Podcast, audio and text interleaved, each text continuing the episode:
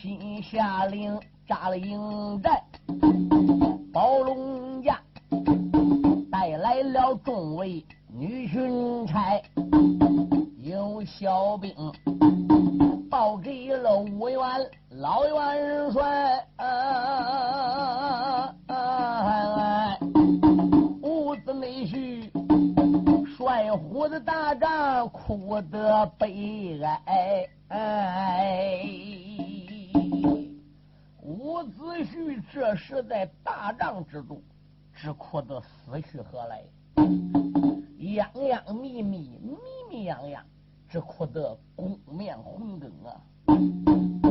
有人说，你刚才唱伍子胥下令，郢都全部被他吴国的兵马包围起来了。是的，那现在吴兴的兵马到了，后边孝子兵以及龙将，他们大家都来了。兵合一处，将打一家，应该高兴才对。怎么听说楚圣王芈太子到了，以及吴兴众将到了，他不去接应这个太子龙将，怎么还在大帐里哭的呢？列位听清，哎，你马上就知道伍子胥为啥要哭。只知道太子芈胜一直来到帅府大帐里，五元伏在火案上边。还是痛苦不止，狼虎众将都围在伍子胥跟前。这个说二哥不要哭了，那个说二哥不要难过了。现在咱们包围郢都城了，嗯，所有的奸贼都跑不了。你哭什么的呢？吴心进大帐，一看到爹爹这一般情景，吴心也不知哪头缝隙呀。膝盖一打软，跪下口尊道一声：“爹爹在上，孩儿给爹爹磕头了。”伍子胥听有半晌，愣愣的把个脸昂起来，一看他的儿子跪在了面前，我愿站起了身形，慢慢的绕过了火岸，走到了吴兴跟前，探火招一把，他把吴兴还不如给搂过来了。哎呀！他连太子米胜都搬个一边没理，他把儿子吴心呐，还不如抱个怀里边哭了。跟吴心一块来的这一班男女少将，也不知道郢都城出什么事来。吴心挨他父亲给扩大，不知咋回事。吴心这个热泪扑簌簌夺眶而出，也搂住了他的父亲弟弟。你老人家哭啥？你先到了郢都，而来迟一步，难道说我们大营里边又出什么意外了？伍子胥说：“乖乖，爹爹在江西要饭留在过招关一夜愁白头，不容易骗过长江，在江东我整整熬了一十二载。你叔叔吴王姬光得了地。”我们打姑苏府，这才兴兵骗过长江，拿下昭关，平正伐楚。孩子，咱们来发出是发谁呀？那吴兴说：“无非是楚平王呗。我一家老少死在何人之手？”吴兴说：“俺一家老少等于死在费无忌跟楚平王之手。”伍子胥抱住了吴兴说：“乖乖。”俺姓吴家冤成海呀，这个大仇永远也没有法报了。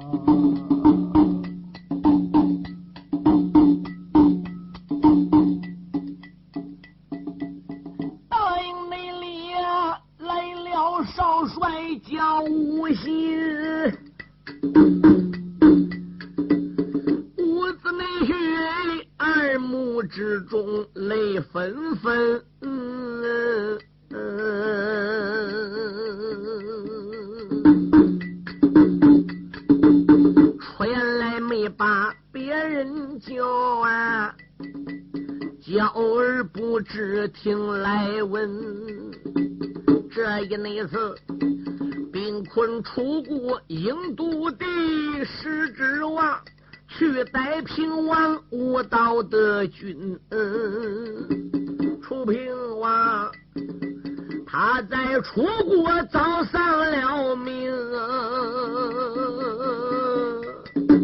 郢都城坐下了他的儿子叫芈真，楚平王杀了我居家几百口，我准备去把昏君来和亲，谁料想昏君早已丧了个命，我问你你爹爹我如今找何人？哦，吴心一听吴元的话，明白了。楚平王死了，郢都城已经是他的儿子芈真登基了。吴心说道一声：“父王啊，楚平王当初不就一个儿子太子芈建吗？因为芈建被逼出京城了，你保儿殿下赶往郑国搬命，太子芈建已经死在了郑国，这我们大家都知道。”楚平王又哪来个儿呢？伍子胥说：“乖乖，不瞒你说啊，那昏君父纳子息，乱了伦理纲常。他的儿妻吴祥女不被他霸占了吗？我不瞒你说，吴祥女在公园里为他生个儿，起名叫米真，跟我们现在大营里保的太子米胜，他们虽然是爷儿俩。”虽然是叔侄，可是年龄是一般般大的。他们是同月生的人。哦，是的。吴祥女既然被楚平王霸占，生了儿子，自然跟当初的芈建那等于是弟兄喽，一山两水吗？一爹两娘吗？那现在五元保府大营里这个太子是芈建的儿，当然得给吴祥女的儿芈真。那得给喊一声小皇叔喽！楚平王在郢都城死了，其他没有人登基。那么吴祥女的儿芈真不登基，谁登基呢？我不瞒你说，芈真登基之后，国号仍然为楚，年号为昭王。现在满朝文武百官保的，就是保的楚昭王芈真。吴心说：“这个昏君是什么时候死的呢？”伍子胥说：“楚平王具体是多会儿死的？这个时间呢，我还没有差人打探清楚。对，总之定下来，这个昏君已经死了，只是他飘的，令是他传的，俺居家是他杀的。现在他已经死了，你说我找谁报仇？我杀进郢都城，破楚国皇城，我要杀芈真，这样报仇不合理。”我要把我营之中的太子芈胜给杀了报仇，那就更不合理。嗯，一人换罪，一人当。我只有找楚平王算账。他死了，我这一家不冤沉海淹吗？我这个仇找谁报？吴心搁大帐里才明白，怨不得父亲哭的死去活来吗？书友们听清啊，作者在这部书里边已经有暗笔交代了。楚平王已经早死了。在什么时候死的？大家听伍子胥上一章书，发兵离开姑苏府，顶到长江东岸沙金山安营。长江里涨水了，出来一条阿胶，搁长江里兴风作浪。英雄焦烟顶到长江里边个捉妖，把那个阿胶给治死了。焦烟的眼被阿胶坏瞎了一只。列位听清，就从那开始，楚平王就开始得病。那个阿胶。可不是阿胶，什么？乃是昏君楚平王的本命星。楚平王那个时候已经有病了，哎，他的本命星已经不附体了，他本命星已经出窍了，已经离开楚平王本人，顶到沙江里边去洗澡的。他跟沙江神女发生了矛盾，霸占了沙江神女的龙宫，兴风作浪。妄图水漫伍子胥大营，他跟我元有仇啊，所以三爷焦烟是上界黑虎星一转，孙武子八卦有准，才切焦烟下江去擒龙。除了焦烟，旁人没有这本事。龙虎相斗嘛，他纵然把阿胶给治死，可焦烟呢还贴个眼珠子搁里边。所以吴王姬光才加封焦烟为镇江王之职。你想他的本命星在沙江里被焦烟一给治死，这个人还能好吗？本命星都跑了，悠悠荡荡，悠悠荡荡，斗落一丝气了。等到伍子胥打过了卧虎山，打开了黑风岭，前往正固新野去平政，然后调兵调过头来南下。直逼郢都，打到分界关。分界关的总兵差快马回京告急，吓死了楚平王。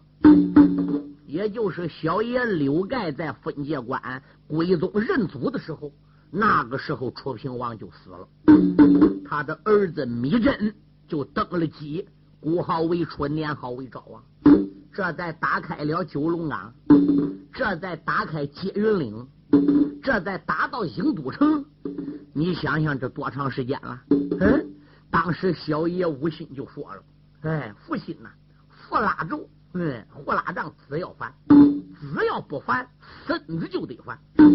现在我们把郢都给破了，那就算说不能找他的儿子芈真报仇，我们八坟破墓也得把楚平王死尸给拉出来，也不能跟他拉倒。”吴心一句话提醒了伍子胥，伍子胥说：“不错，众将听令。”大家说：“见过吴元帅，老昏君楚平王虽死，他儿子芈真纵然登基，我不杀他，那我必然也要破郢都，杀进皇城，非把这个昏君楚平王的墓给他找到，我要拔尸。你尸缺拔出来之后怎么样？我伍子胥要不用鞭子。”抽他八百鞭子，我伍子胥誓不为人。大家听清，这一章书作者才给起个名字，叫如影鞭尸。一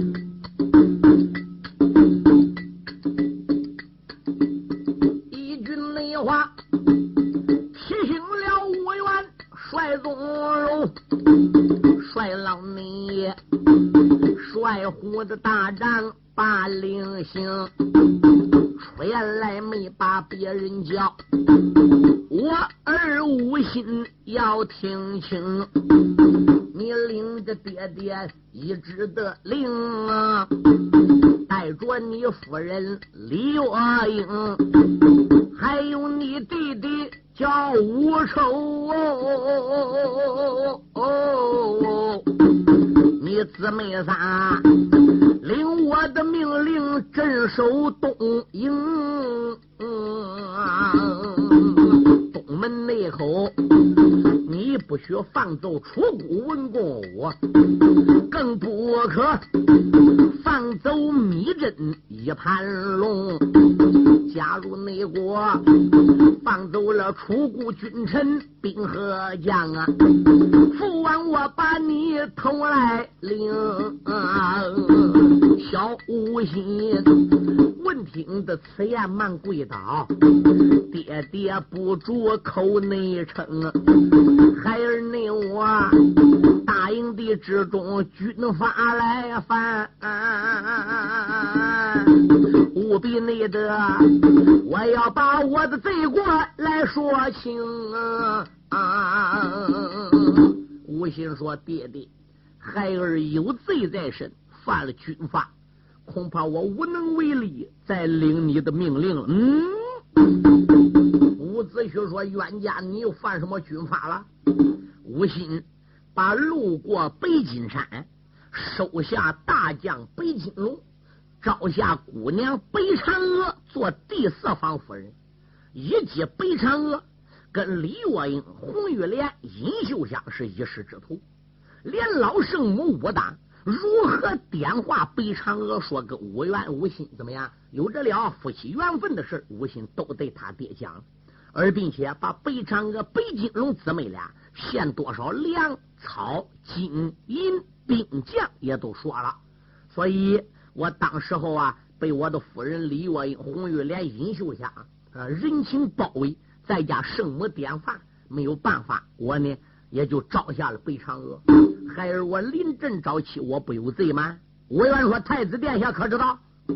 小太子密圣过来，老亚父，皇兄招亲的事，小王我也知道。你呢，也就不要再治他罪了。委员说：“哪能不治罪？临阵招妻，按道理就该斩。不过眼下我大兵直抵郢都，四门已经被我包围，现在我正在用人之际。”把吴信临阵招妻的罪过临时记下，好代罪立功。二遵小爷无心带着李月英和小爷吴丑姊妹三个人镇守东门呢，手下的兵将都得服从吴信的指挥。吴信是带着金皮将领去的。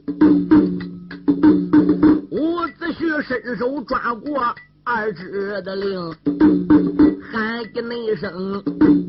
刘盖，你不知要听清，带领着焦魁、焦亮弟兄们俩，还有金铎人一名，领着了背负我的令，镇守南方火兵兵，加入内国，放走了秋国君臣兵和将，二背负把你人头领。啊！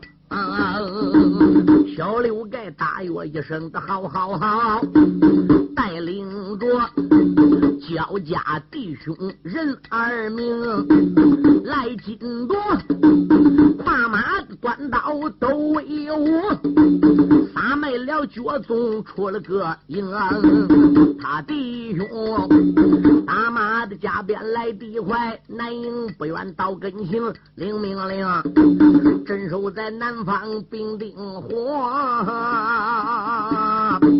插回你来，我在场只需帅宗荣，焦魁焦亮是焦烟那个厉害无比。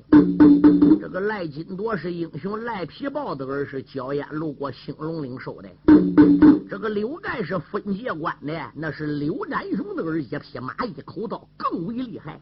小一般弟兄就属刘盖是最猛了。有他这四个人守个南方，郢都城这些战将雷声双翅也飞不走啊！帅老你守卫的上边抓过了令，喊一声大将殷成龙、黄玉龙。曹文龙，还大将周云龙，你四条龙领得了本帅的一指令，去镇守西方更新京，把守在西门把营守，不许内你放走那楚国一族得一兵，放走了楚国一族得一将啊！我定把你们的四人脑袋领四条龙，大约了一声好好好啊！伍子胥在大帐之中又开一声，伍子胥说：“我这北边任亏水乃是老营啊，红玉莲、尹秀香、北嫦娥、北金龙。”哎，焦烟、贾丹、刘占雄、赖皮豹、安仁杰、八葫芦、周北瑞、谭宗、谭兴、谭英、谭豹、以及、黄飞龙、黄飞虎，包括西野石勇、王昌、王敖、小郭达、毛贼，哎，包括黄舒阳、黄北阳等孔夫子些徒弟，全部镇守在老营。列位，东门外边，五丑一匹玉麒麟，两根银杖杆，再加有李月的的五心。他天老爷也飞不走，西门外伍子胥安排四条龙跟着的守着。他妄想出谷，现在已经达到山穷水尽的地步。哎，南方有刘盖等这四个人，可以说是固若金汤，心中暗想：出出招啊！米真，你要能二话不说把城门换开，让本帅我大兵进城，与你一概无关。那是我八分破墓，找到你这父亲，哎，楚平王的尸壳，我好给他来个鞭尸八倍。瓦解兵小一言不赞。如果你要让我伍子胥费时费难攻下你楚国，那是我杀进郢都，说不定连你个小婚女我都得给你逮着。这时候伍子胥啊，他就在大营之中。吩咐两边带我的脚力，派我的兵人。本帅，我要上两军疆场走马。焦烟、贾丹、刘占雄这一班老弟兄过来，二哥，咱去给你压阵助威，你看怎么样呢？伍子胥说可以。众兵内兄保护着窦宝明夫君，响震耳轮，打罢了惊天动地六声炮啊！枪都精神。山一山二目留神看，两军阵不愿挡住了人。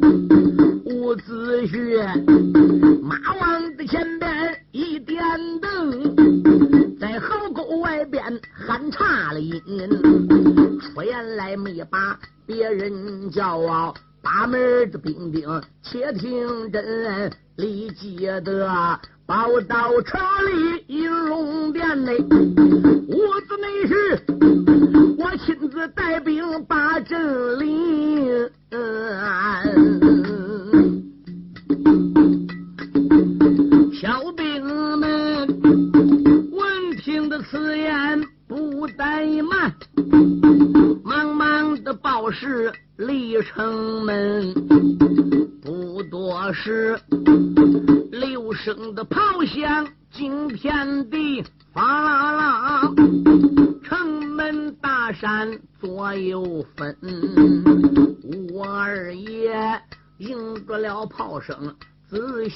看，吊桥上涌出了二郎三千军，中军的大队刘神王，赤地的几匹的马跑把腰身，为首的本是一匹乌骓马，马身内上。端坐一个黑脸的人，中身上穿黑挂着皂啊，手里边拎着驼毛枪一根。我也一闪虎目认得了啊，原来是接云高官逃跑的人。伍子胥一看认得了，怎么样？上一次攻打接云关的时候，他杀出了重围，逃之夭夭的兵马大元帅张骞。伍子胥在吊案上边哈哈大笑，一抱拳：“来，这是张元帅吗？”张骞兜住了走阵马，把脸一昂，哈哈大笑：“不才，正是张母。好，张元帅。”接云关，我们分了手。现在我们到英都又见了面了。伍子胥，打人不打脸，骂人不揭短啊！接云关一事，你最好不要提。伍子胥说：“不提也罢，那是一件丢人的事就是连我提起来也感觉着有点火辣辣的。”住口！伍子胥，接云关一战。我张骞并没辱，我跟你伍子胥也没有交手，为什么不算输呢？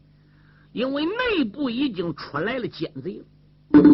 若不是于将造反，若不是他的侄子，哎，在接云关勾外国砸李国，哎，那么张武在接云关根本不会撤兵，更不会逃跑。双方交战打起来，那最怕内部有奸贼了。他出其不意，攻其不备，牢房里被逮的人整个给放了出来。他再给你伍子胥撒了信号，这内外一夹攻，接云关还能够打的吗？嗯，话再说回来，胜败是兵家的常事。也不算什么丢人的事今天张母，我领着楚昭王之旨，又来到两军疆场来走马了。如果你能受我相劝的话，是伍子胥，你赶紧带着兵马撤出出境。哎，你回奔你的吴国去，上你的江东去。假如果要想拿下郢都的话，是伍子胥，恐怕你得发出很大的代价，否则，哼，你想随随便便攻进我们的皇城，势必登天。哈哈哈哈哈哈！伍子胥哈哈一阵大笑，喊道一声：“张元帅，你认为郢都有高大的城墙，很宽的壕沟，固若金汤，像铜墙铁壁？可是摆在些我子伍子胥的眼里边，区区郢都不堪一击。张元帅，我跟你往日无怨，近日也无仇。作为你来到战场上走马，我无怨。”连针尖大一点的恨意都没有，为什么？为臣要尽忠，为子要尽孝。出道王家下能有你张骞这样的忠良，我心里很高兴。哎，我认为出道王芈阵也还算不错，难得他年纪轻轻能统领满朝文武，你们大家难得能携起手来，共同保护出招王。嗯，我楚国有这样君，有这样臣，我无缘高兴。但是我拿郢都没准备找楚昭王算账，他人很年轻，当初也与他无关。那个时候他还没有出世，我找是找的楚平王，找他父亲。张先说：“可是他人死了，人死不记仇。”吴元说：“别人死了，还真不记仇。楚平王说死了，我吴元不能不记仇。”他死了，我居家几百口，这个冤都不报了，仇都不深了。俺大哥在银龙殿一句话没说，俺他传令金瓜鸡脑。嗯，我扒开他的坟墓，找到他的死尸，我也得鞭尸八倍。张骞说：“好，既然你伍子胥当初保过楚国，现在又把楚国闹到这种的地步，人死了你还要进城扒坟破墓？好。”我张骞今天在两军疆场，就跟你一决雌雄。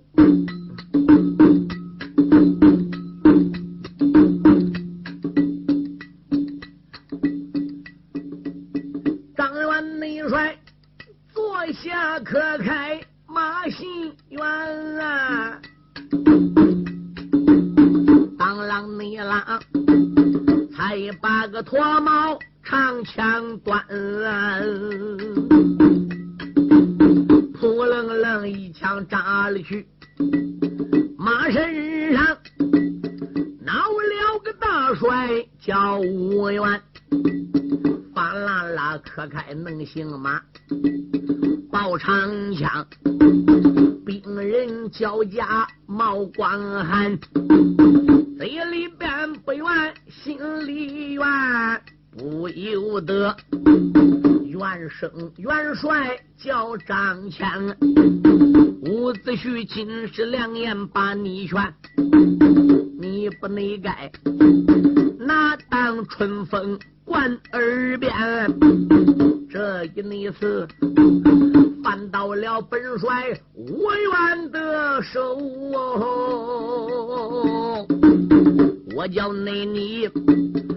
头的一堆肉一摊，两下内里来往战有二十趟，我老内肩胛抽出一根鞭，不用为人枪里的甲鞭往下坠，何战内战？黑坏了大帅，名叫张骞，不由为得马背吊鞍，猛一愣，吴二爷这根鞭对他顶两旋，眼睁内睁，要打死张骞兵马帅呀！这时内后。才惊动二爷叫吴元，伍子胥脑海里唤起层层浪啊！啊,啊,啊,啊忽然那间有一件事情记在胸前，楚平王目前丧了命，小太子黄袍加急征了江山，张元帅他跟我无仇并无恨呐。子胥呀，我打死元帅为哪般？想起你来，他也是出归元的将哦。我不能弱，打发他领兵败回关安。伍子胥想的中间不怠慢，你望他马背领鞭手一偏，耳听得啪嚓一声着了中，那根鞭打在了元帅他的个肩。张元帅哎呀一声的说不好啊！扑啦内啦，一口的热血扑在吊鞍，马背上栽了几栽晃了几晃哦，不由得才把马来劝，带领着手下的兵将回城转。我儿你马背的吊鞍把丹田，出言来没把别人叫。张元帅不知听周全，伍子胥我马被吊安、刘兴面，要不然俺你在我边下染黄泉。回京后你禀报赵王，人一个赶紧紧传旨给我开关。假如果不放我我愿，把郢都进。马上你马，我四门条炮要攻关了。我你马背上如此这般的朝外喊，这个南镇头哪有张骞听得才全？张元帅领兵带将回城断山木桥啊，断我们不愿把人拦。谢安才下了能行马呀，倒有人来扶着元帅叫张骞，张元帅弯腰他迈不上了银龙殿，他就在滴水的眼前跪平川，再跟那一声，主公的龙剑你在上啊，罪臣没有我。脚趾上了电影乱，张元内帅滴水的眼前来请罪，那个手腕上才惊动赵王龙一盘，出招内王出言来没将别人叫，老外卿不知听古谈。你领着寡人的一道旨，北门的外边会有无缘，两军的阵前审和拜呀？你把个实话讲周全，张元帅把真实的情况说一遍呐，不由为得中泪连连，主公啊！要不是无缘留情面呢，为臣内我再想回来难上难拦。张元内帅如此的这般朝下讲啊，楚昭王说：“孤弟个爱卿快归班，哪一位爱卿领我的旨？什么内人？”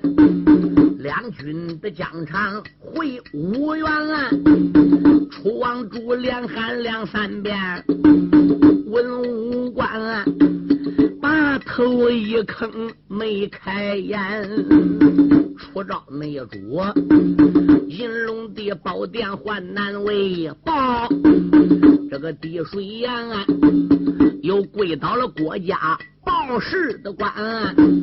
怎一声我主不好了啊！伍子胥他继续要战在阵前，有人走马到罢了啊！无人走马把令传，城门的外边要调炮啊！他一个劲儿的要进关。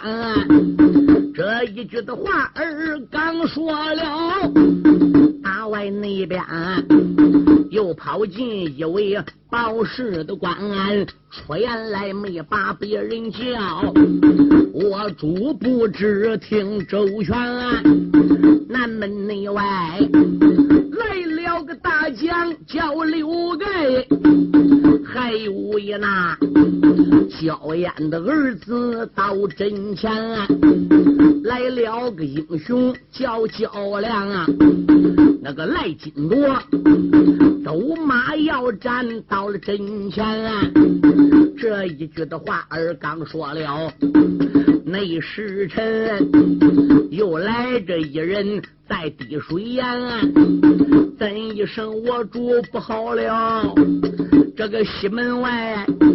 又来了四位将魁元，四条龙躲住在西门来要战呢，一心内心要杀进这座英都的关。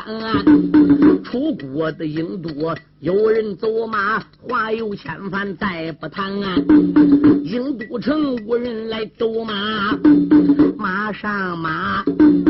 跳过了大炮要攻关，这一句话儿子没说了。报，大外边又来一位报事的官啊，怎一声我主不好了？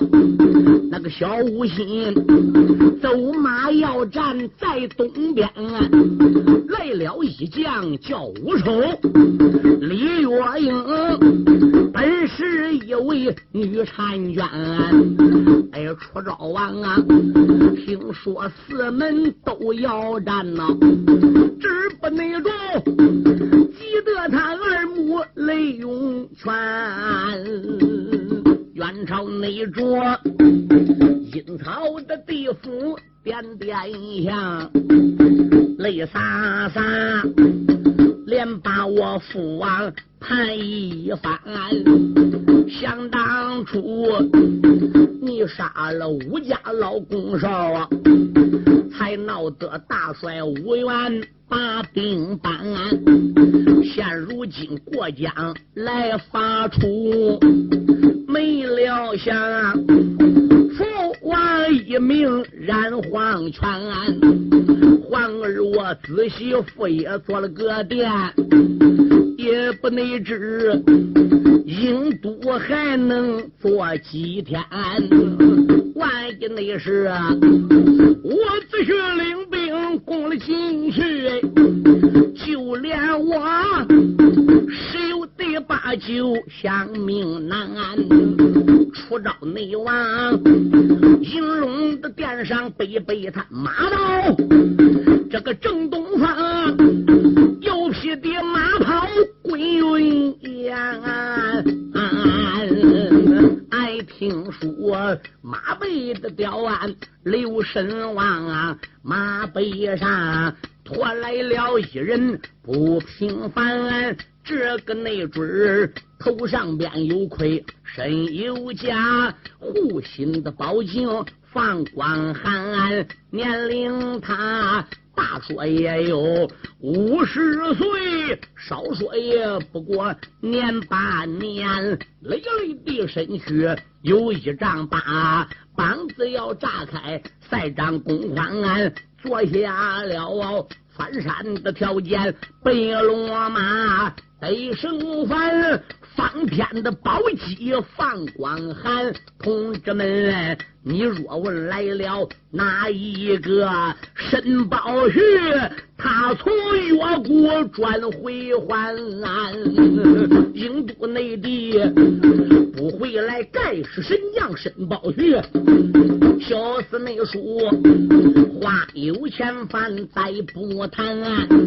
这个印度的回来了，兵部司马申宝玉，知不内调，要会会大帅叫吴元。